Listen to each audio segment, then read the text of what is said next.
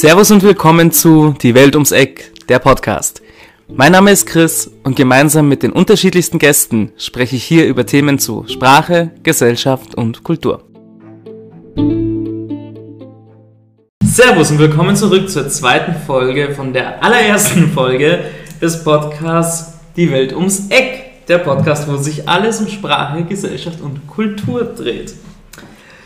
Vielleicht erinnert ihr euch, vielleicht ist es schon länger her, dass ihr den ersten Teil dieser ersten Folge gehört habt.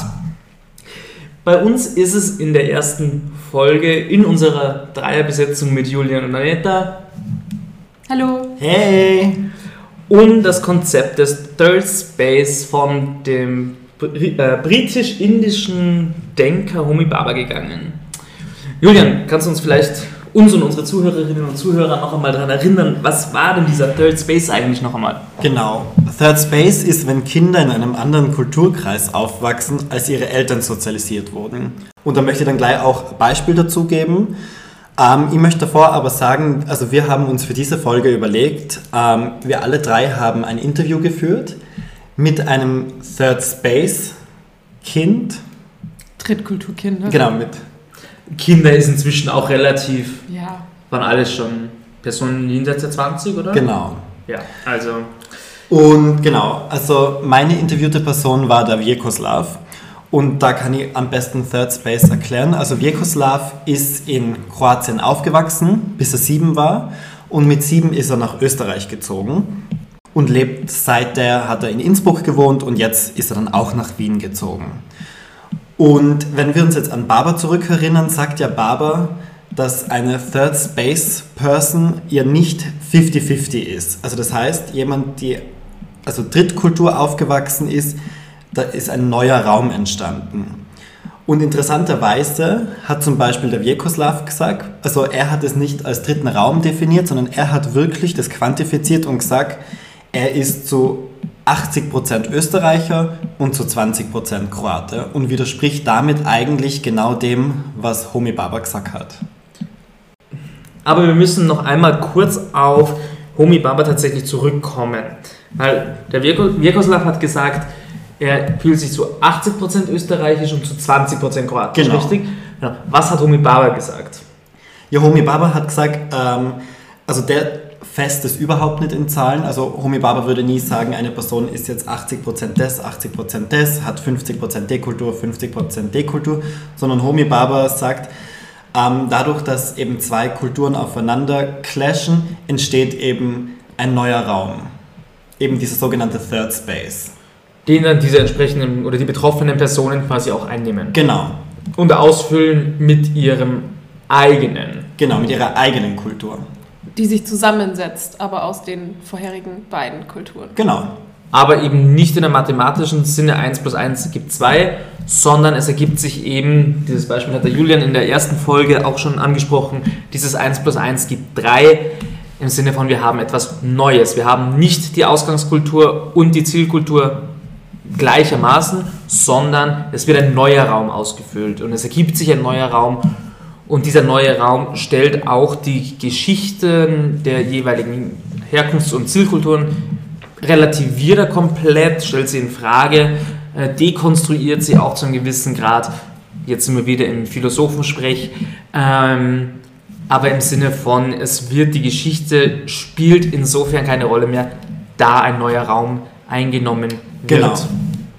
Besonders greifbar wird es zum Beispiel auch in den USA, wenn wir noch ein Beispiel nehmen wollen, das ist gerade mal nichts mit uns zu tun hat tatsächlich, aber insbesondere in den USA etwa, vor allem mit der lateinamerikanischen oder ursprünglich lateinamerikanischen Bevölkerung, die sich in den Vereinigten Staaten angesiedelt hat im Laufe der letzten Jahrzehnte, wenn man so will, oder Jahrhunderte gar.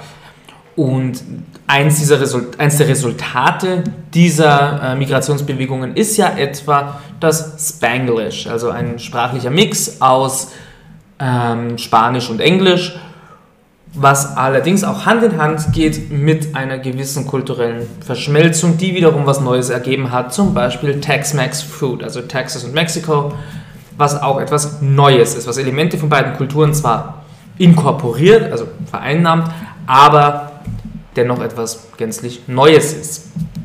Wenn wir mal sprachlich kurz beim Vjekoslav bleiben. Genau, ja. Wie ist da seine, sein Tag für Tag, sein Day-to-Day-Life? Ich wollte gerade sagen, das ist eigentlich total interessant, weil dieses Spanglish können wir eigentlich auch auf ihn übertragen. Also man kann so verallgemeinern mit, seine, also mit seinen österreichischen Freunden, mit seinen deutschsprachigen Freunden spricht er nur Deutsch. Wenn er aber mit seiner Familie spricht und mit seinen Freunden, die auch aus dem ehemaligen Jugoslawien kommen, spricht er, so wie es er selbst bezeichnet hat, ein sogenanntes Deutsch-Oatisch, was eben eine Mischsprache zwischen Deutsch und Kroatisch ist. Weil er hat nämlich auch gesagt, er denkt gleichzeitig auf Deutsch und Kroatisch und wenn ihm in der einen Sprache das Wort nicht einfällt, dann sagt er es halt in der anderen Sprache und dadurch entsteht dann eben so eine Mix-Language. Und so spricht er eben mit seinen Freunden dann. Mit den Freunden, die ebenfalls dann Genau. BKS, also Bosnisch, Kroatisch, Serbisch Und Montenegrinisch. Und Montenegrinisch ähm, sprechen. Genau, und auch mit seiner Familie. Und interessant ist zum Beispiel, seine Schwester und seine Freunde sprechen auch in diesem Deutsch-Kroatisch mit zu ihm zurück. Seine Eltern hingegen sprechen aber nur auf Kroatisch zurück.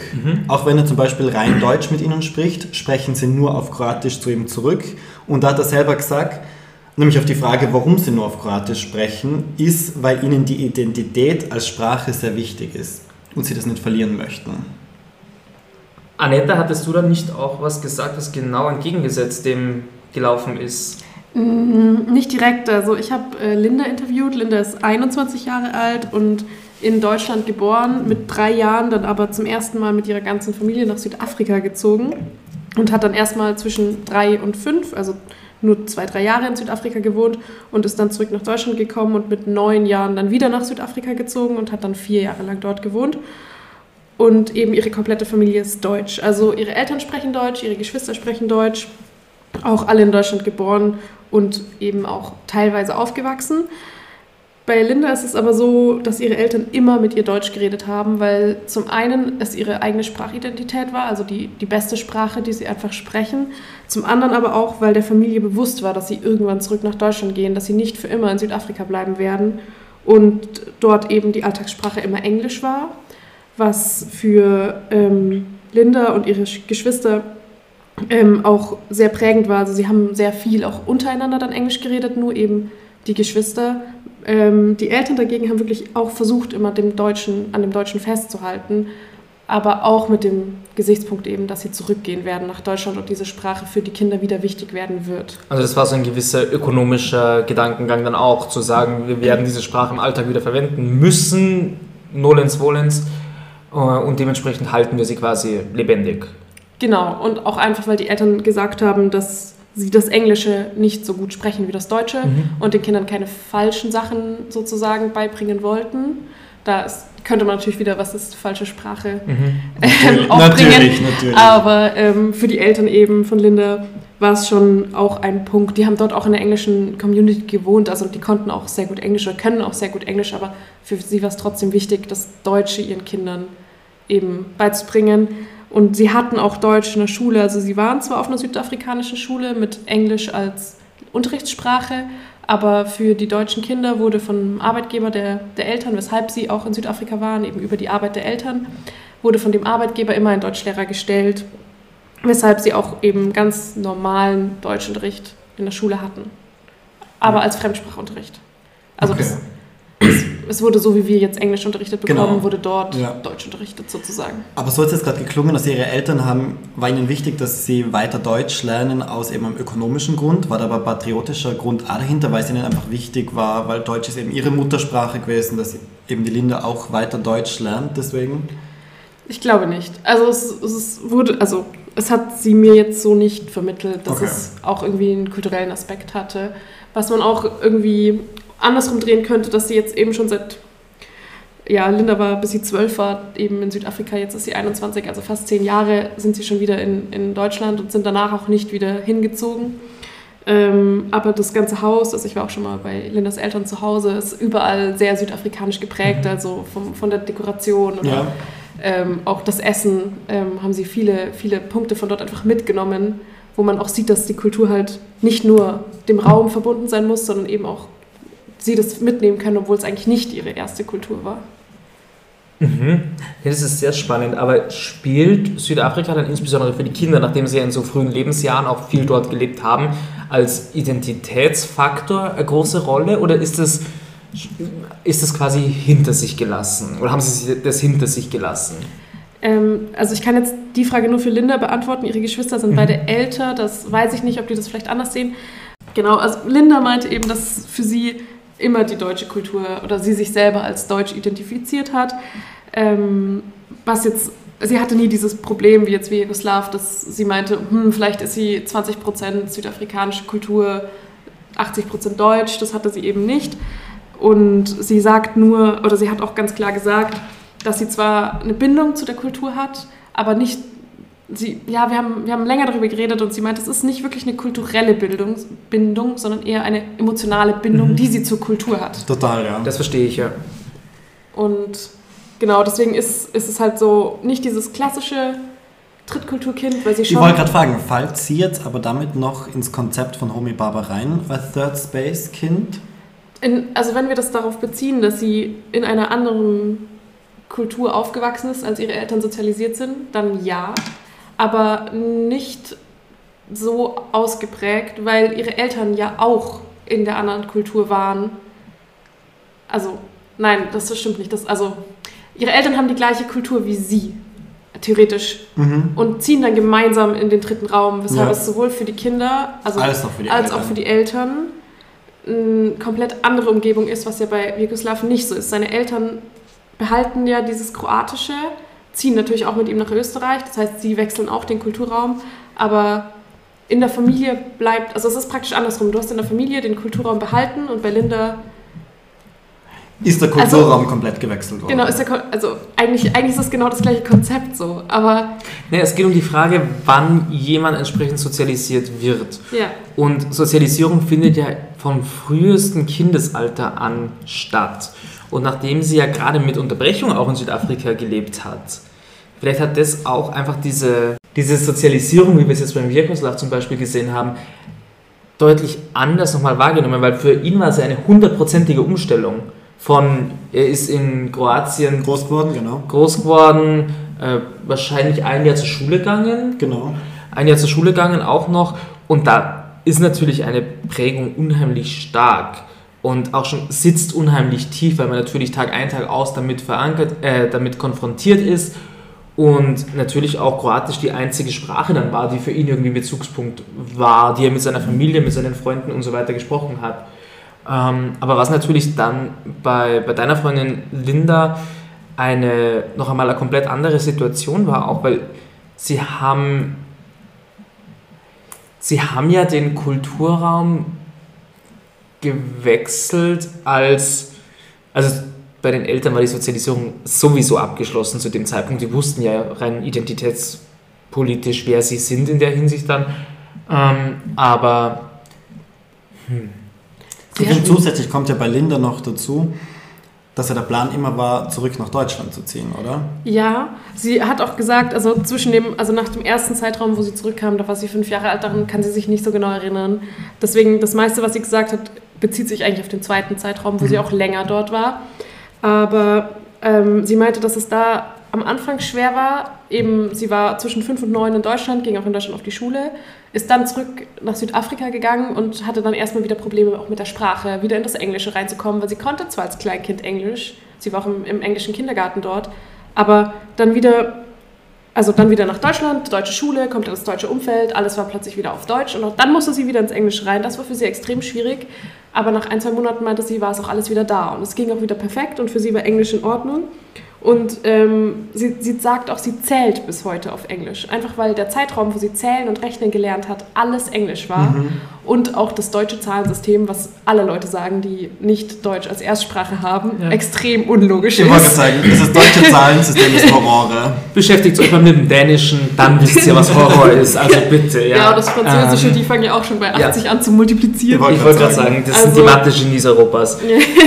ähm, ja, aber das erklärt natürlich, glaube ich, auch ganz viel. Aber wenn, wenn, du jetzt das so sagst, klingt es schon so, als ob dieser Third Space für sie zumindest eine gewisse Relevanz hätte auch. Also, dass wir sie da durchaus einordnen können, wenn eventuell auch mit einer anderen ja, Nuancierung. Also, dass wir diesen Raum quasi noch einmal ein bisschen definitorisch eigentlich unterteilen müssten, Ja. um verschiedenen Lebensrealitäten einfach auch gerecht zu werden und um soziale Komplexitäten nicht über die Maßen zu reduzieren, sondern tatsächlich auch die in unseren wissenschaftlichen Konzepten wiederzuspiegeln, was ja eigentlich auch der Anspruch ist, den wir an uns selbst haben sollten, sollte man meinen. Absolut. Sie meinte auch, dass sie zum Beispiel, als sie zurück nach Deutschland kam, dann mit zwölf Jahren, sehr viel Respekt vor Deutschland, vor der deutschen Kultur hatte, einfach weil sie es nicht mehr kannte, Mhm. nicht mehr genau einschätzen konnte, was ist eigentlich die deutsche Kultur, was ist Also südafrikanische Kultur. Mhm. Und zum Beispiel in, in Südafrika haben sie Schuluniformen getragen, so auch so eine Schulhymne gehabt, so ein bisschen klassisch, was man aus amerikanischen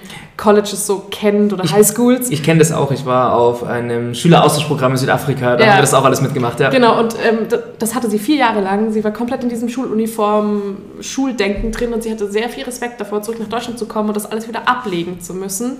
Was ja schon auch Teil der Kultur, die Identität dann ist. Ja. Wenn, wenn man sich so an etwas gewöhnt und das der Alltag auch für einen ist und auf einmal muss man es wieder drehen. Und an das, was vorher war, erinnert sie sich halt nicht richtig, weil sie Ja. einfach zu klein dafür war.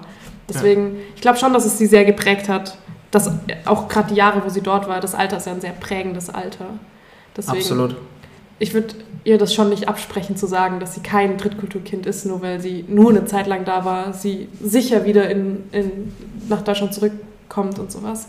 Aber was Chris vielleicht gerade sehr gut gesagt hat, wir müssen es vielleicht ein bisschen differenzieren und uns nicht nur auf diese, dieses klassische auf diese Drittkulturkonzept steife Definition nennen. von Ja. Omi Baba. Weil Homi Baba hat ja im Endeffekt versucht, das, diese Extrema aufzulösen, indem er einen Third Space eingerichtet hat in, der, in seinem Identitätskonzept. Aber dass auch das nicht differenziert genug ist, glaube ich, haben wir jetzt gerade ein Beispiel von Linda unheimlich gut gesehen. Wenn ich jetzt daran noch direkt anschließen darf, weil ich habe natürlich auch ein Interview geführt, und zwar mit einer sehr guten Freundin von mir. Und zwar ist es bei ihr so, dass die Großmutter ähm, aus Rumänien nach Deutschland gezogen ist, in den Großraum München. Und die beiden Töchter von der Oma von meiner guten Freundin, ergo die Mutter und die Tante, ähm, sehr klein waren und entsprechend in erster Linie in Deutschland sozialisiert wurden. Jetzt war es allerdings so, dass die Oma und auch der Großvater, ähm, der leider Gottes schon lange verstorben ist, ähm, in erster Linie rumänisch sozialisiert waren und dann auch ohne ausgeprägte Deutschkenntnisse nach Deutschland gekommen sind. Entsprechend dann die Sprache dort lernen mussten, wohingegen die beiden Töchter natürlich direkt mit Deutsch quasi groß geworden sind, weil das Umfeld entsprechend so war. Und, das muss man auch sagen, der Oma sehr daran gelegen war, dass die Kinder mit der Zielsprache quasi aufwachsen und Also mit Deutsch. mit Deutsch ähm, und dass, die, dass das Rumänische quasi nicht so als halbe Sprache erlernt wird oder das Deutsche nicht so als halbe Sprache, wenn man bilingual aufwächst. Ich meine, inzwischen sind, glaube ich, auch viele Menschen sich einig oder haben viele Menschen verstanden, dass das nichts Negatives ist, ganz im Gegenteil. Aber da war viel auch Angst im Sinne von, dass die Kinder dann zwei halbe Sprachen können, aber keine so richtig. Und wel welche wurde dann, also mit welcher Sprache sind die Kinder dann Deutsch. aufgewachsen? Nur mit Deutsch. Nur mit Deutsch. Obwohl Also die überhaupt Eltern- kein Rumänisch. Wenig. Okay. Wenig. Weil Obwohl auch die Eltern diese Sprache eigentlich nicht konnten. Genau. Also das Deutsche in dem Fall. Genau. Okay. nicht oder nur wenig. Und aber weil die Kinder in einem so jungen Alter waren, dass sie in ihrem kompletten sozialen Umfeld nonstop mit Deutsch konfrontiert Ja. waren, als dass das dann auch kein Problem dargestellt hat in der Hinsicht, weil die Eltern dann natürlich auch diese Sprache gelernt haben und bis heute, auch wenn ich dort bin, dort wird Deutsch gesprochen. Auch mit der, mit der Oma. Und da ist es kein Thema, dass wirklich Rumänisch gesprochen wird. Spricht aber die Mutter Rumänisch? Wenig. Also das ist, war auch in unserem Interview ein Thema. Ähm, die Mutter spricht sehr wenig Rumänisch und es ist sehr eingerostet, einfach weil sie auch keinen Anwendungsbereich dafür hat. Vor allem nachdem es in der Familie halt auch keine Rolle spielt insofern. Ähm, ja, Also sie spricht auch bis heute nicht mit ihrer eigenen Mutter Rumänisch. Ist Nein. immer noch Deutsch. immer noch Okay. Deutsch. Immer Aber noch. das bedeutet, die Freundin, die du interviewt hast, spricht auch nur Deutsch. Das ist jetzt der Punkt, äh, auf den ich noch gekommen wäre, weil wir sind ja bei so einer Second-Generation-Frage im Endeffekt.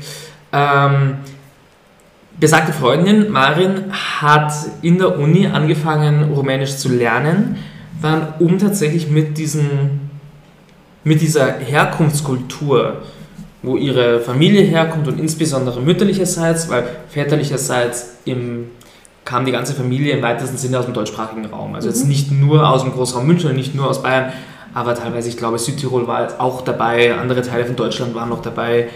Ähm, ja, genau, aber die Prägung, gerade mütterlicherseits, war sprachlich auch nur Deutsch, aber um diesen Back to the Roots Bogen schlagen zu können, hat sie dann angefangen, in der Uni in München Rumänisch zu lernen.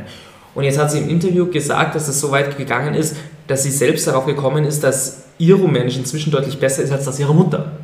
Also im Sinne von, da wäre auch eine Kommunikation jetzt auf Rumänisch nicht unbedingt zielführend, einfach weil das Rumänisch der Mutter so eingerostet ist.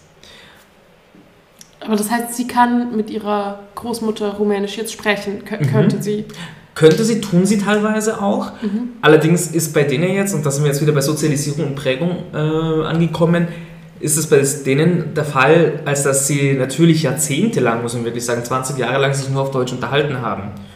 Und natürlich auch der Oma in diesem Kontext dann, dass ja daran gelegen war, dass das Kind eine, äh, die, die, die nützlichste Sprache unter Anführungszeichen lernt und gleiche Argumentation wie bei den, also wie bei der Mutter und der Tante von besagter Freundin, beziehungsweise den Kindern der Oma, die gleiche Logik im Sinne von lieber eine Sprache gescheit als beide so halbert. Und dementsprechend ist halt da auch die Wahl auch auf Deutsch gefallen und Rumänisch hat keine Rolle gespielt so wirklich. Aber man sieht jetzt natürlich Jahre später die Effekte davon, indem dann dem Kind daran gelegen war, mit den eigenen Wurzeln vielleicht, wenn man so sagen kann, wieder sich zu verbinden, wieder einen Zugang zu finden. Und das natürlich in erster Linie über die Sprache stattgefunden hat. Ja, da stellt sich auch die Frage, ob das, also was wir vorhin schon gesagt haben oder in, in der ersten Folge unserer dreiteiligen Reihe hier geredet haben, dass Sprache ja nicht der einzige Punkt einer Kultur ist und vor allem auch Sprache und Kultur nicht zwangsläufig verbunden werden müssen. So die Frage ist jetzt, ist bei Marin, sind da irgendwelche anderen Sachen, die ihre Kindheit geprägt haben, die aber den Kulturraum viel mehr deutlich machen? Essen in erster Linie. Hat sie mir tatsächlich erzählt. Also das mit das, der größte Punkt, wo sie aus ihrer rumänischen Prägung dann auch schöpft, jenseits der Sprache, also aus der kulturellen Prägung wirklich, ist Essen. Weil die Oma natürlich viel rumänisch kocht, weil sie es so gelernt hat, weil sie ihr ganzes Leben in Rumänien auch rumänische Küche zubereitet hat. Und das auch für Marian eine ganz starke kulturelle einen ganz starken kulturellen Charakter, eine ganz starke kulturelle Prägung mitbringt. Also sie hat selber gesagt, rumänische Küche ist nicht schön anzuschauen, rumänische Küche riecht manchmal furchtbar, aber rumänische Küche macht es aus. Rumänische Küche ist Identität für sie. Und das sind so die Bezugspunkte. Und das fand ich auch wirklich spannend, weil die Sprache war dann nicht einmal der Hauptbezugspunkt. War wichtig, schon allein, weil sie und ich gleichermaßen einen gewissen, eine gewisse Sprachobsession haben, würde es, hat es natürlich Sinn gemacht, in, Total, der, ja. in der Logik sich dann auch mit der Sprache auseinanderzusetzen. Aber da waren natürlich andere kulturelle Faktoren, haben eine viel größere Rolle gespielt als die Sprache in der Hinsicht. Also welche Frage ihr immer total interessant findet, ist die Frage nach der Identifikation. Weil wenn wir jetzt zum Beispiel an Linda denken, sie identifiziert sich ja als Deutsche. Ja. Der Vjekoslav ist ja Österreicher mit kroatischem Hintergrund. Aber wie sieht sich Marin? Würde sie sagen, sie ist jetzt Rumänin oder würde sie sagen, sie ist Deutsche oder sagt sie komplett was anderes? Also zu Rumänien kann man tatsächlich direkt sagen, da hat sie gesagt, sie hat sich fremd gefühlt, ähm, als sie dort war, weil sie hat dort ein Erasmus-Semester gemacht in Bukarest direkt und das Resultat von diesem halben Jahr war im Endeffekt, sie hat sich dort fremd gefühlt. Sie hat auch viele positive Erfahrungen gemacht, sie hat unter anderem über die Gastfreundschaft gesprochen, aber eben auch viele negative ähm, Aspekte angesprochen, die allerdings zu einem gewissen Grad sie auch selber sich glorifiziert hat, denke ich, äh, indem sie damit aufgewachsen ist, dass die, vor die Großmutter stark rumänisch geprägt war und sie das immer als Teil von sich selbst auch gesehen hat, ähm, aber eben nie dort gelebt hat wirklich, bis sie 21, 22 war, 21 glaube ich, ähm, wenn ich mich jetzt nicht komplett täusche. Ähm, aber eben dadurch, dass sie nie dort gelebt hat, hat sie sich auch, glaube ich, in ihrem Kopf selbst viel, viel Positives aufgebaut, was im Endeffekt, oder viel glorifiziert, was im Endeffekt dann nicht so war, wie sie es tatsächlich erlebt hat. Zum Beispiel, ich finde es total interessant, weil du zum Beispiel gesagt hast, ähm, Marin hat sich unten als fremd gefühlt. Zum Beispiel, der Vjekoslav hat das gleiche Gefühl. Wenn er in Kroatien ist, fühlt er sich auch als Ausländer. Okay. Aber die Frage ist ja auch, ob er sich in Österreich dann auch als Ausländer In Österreich fühlt er sich teilweise auch als Ausländer. Also er hat es gerade damit gesagt, gerade durch den Nachnamen. Also gerade durch seinen Namen wird er oft als Ausländer abgestempelt, was Ja. ihm oft Nachteile bringt. Also er hat meint zum Beispiel das größte Vorurteil, was sie ihm immer gegenüber haben, oder generell wie er es nämlich formuliert hat, also alle Leute, die ein Itch im Nachnamen hat, das sofort ausgegangen wird, die haben keine höhere Bildung und sie haben auch überhaupt keine guten Deutschkenntnisse. Und er ist zum Beispiel das beste Beispiel, das komplett dagegen spricht. Aber das ist ja schon wieder ein Phänomen, was, also nicht das Phänomen, dass die Leute sich oder die, die, unsere Freunde, über die wir hier reden, einer Identität oder einem Land zugehörig fühlen, sondern eher wieder, was das Land von außen auf die Leute bringt, aber aufgrund ihrer Prägung. Genau. Na gut, nachdem wir jetzt lange diskutiert haben und verschiedenste Beispiele gehört haben, vielleicht können wir noch einmal kurz zusammenfassen, was hat das, was wir jetzt besprochen haben, wiederum mit der Theorie zu tun, die wir im ersten Teil dieses dreiteiligen Sets vorgestellt haben, zu tun. Das Konzept von Homi Baba, das wir hier jetzt diskutiert haben, anhand von unseren Anwendungsbeispielen, besagt ja, Anetta, sag vielleicht nochmal deine wunderschöne Definition von Third Space. Also es besagt, dass Kinder eben, die in einem anderen Kulturkreis aufwachsen, als ihre Eltern sozialisiert sind, eine dritte eigene Kultur aus diesen beiden Kulturräumen bilden. Genau. Und ich glaube, wie wir jetzt an diesen drei Beispielen auch gesehen haben, kann man das durchaus so stehen lassen. Allerdings auch mit kleinen Einschränkungen, als dass dieses Konzept von Humibaba eventuell nicht komplex oder weitreichend oder nuanciert genug ist in der Art und Weise, wie wir uns jetzt damit auseinandergesetzt haben.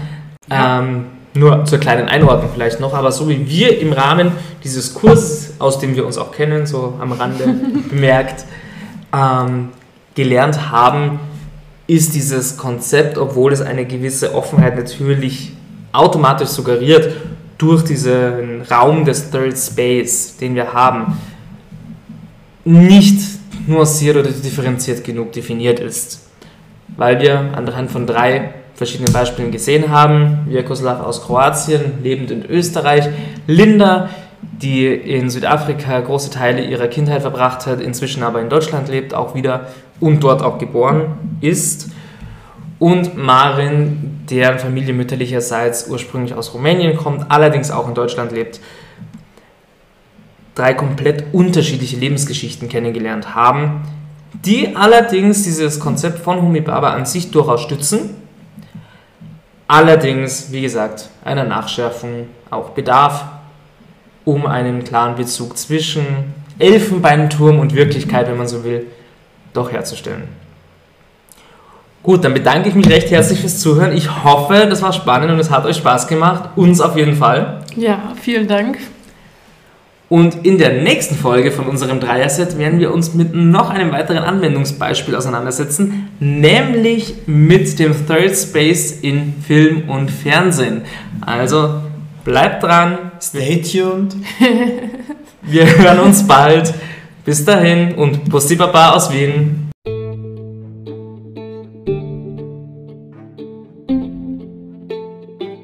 Das war's auch schon wieder für heute.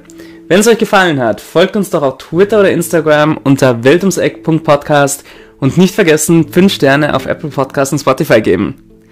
Danke fürs Zuhören und bis zum nächsten Mal, wenn es wieder heißt, die Welt ist da draußen, direkt ums Eck.